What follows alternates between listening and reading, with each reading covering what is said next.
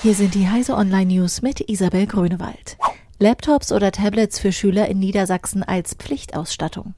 Das Land Niedersachsen will digitale Endgeräte als Lernmittel in Schulen anerkennen. Das berichten die Hannoversche Allgemeine Zeitung und das Politikmagazin Rundblick. Der Masterplan zur Digitalisierung Niedersachsens sieht unter anderem Laptops oder Tablet-Computer für Schüler vor. Für die Kosten müssten aber in der Regel die Eltern aufkommen. Bis 2025 sollen außerdem Gigabit-Anschlüsse flächendeckend bereitstehen. Das Wirtschaftsministerium will sich offiziell am Dienstag zu den Plänen äußern.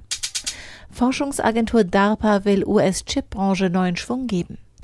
Weil sich Fortschritt im IT-Bereich zuletzt vor allem bei Software abspielte, will die US-Forschungsagentur DARPA jetzt die Chip-Entwicklung und Fertigung in den USA revolutionieren.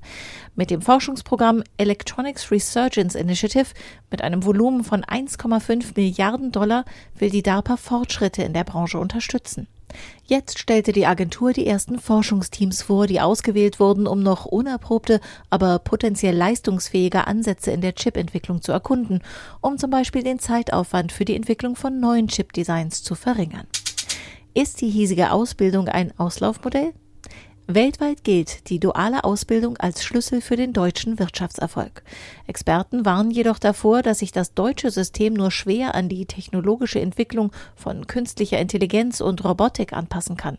Die Art der Berufsausbildung könnte einen Großteil der Belegschaft an Fähigkeiten binden, die schon bald veraltet sein werden, schreibt Technology Review. Teenie Hacker hatte keinen Zugriff auf persönliche Apple-Nutzerdaten. Nach Berichten über ein erfolgreiches Eindringen in Apples interne Computersysteme versucht das Unternehmen nun, Nutzer zu beruhigen. Persönliche Kundendaten wurden zu keinem Zeitpunkt kompromittiert, teilte ein Sprecher des Konzerns mit.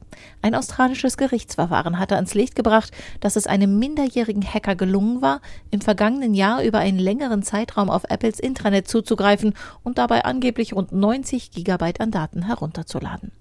Diese und alle weiteren aktuellen Nachrichten finden Sie auf heise.de.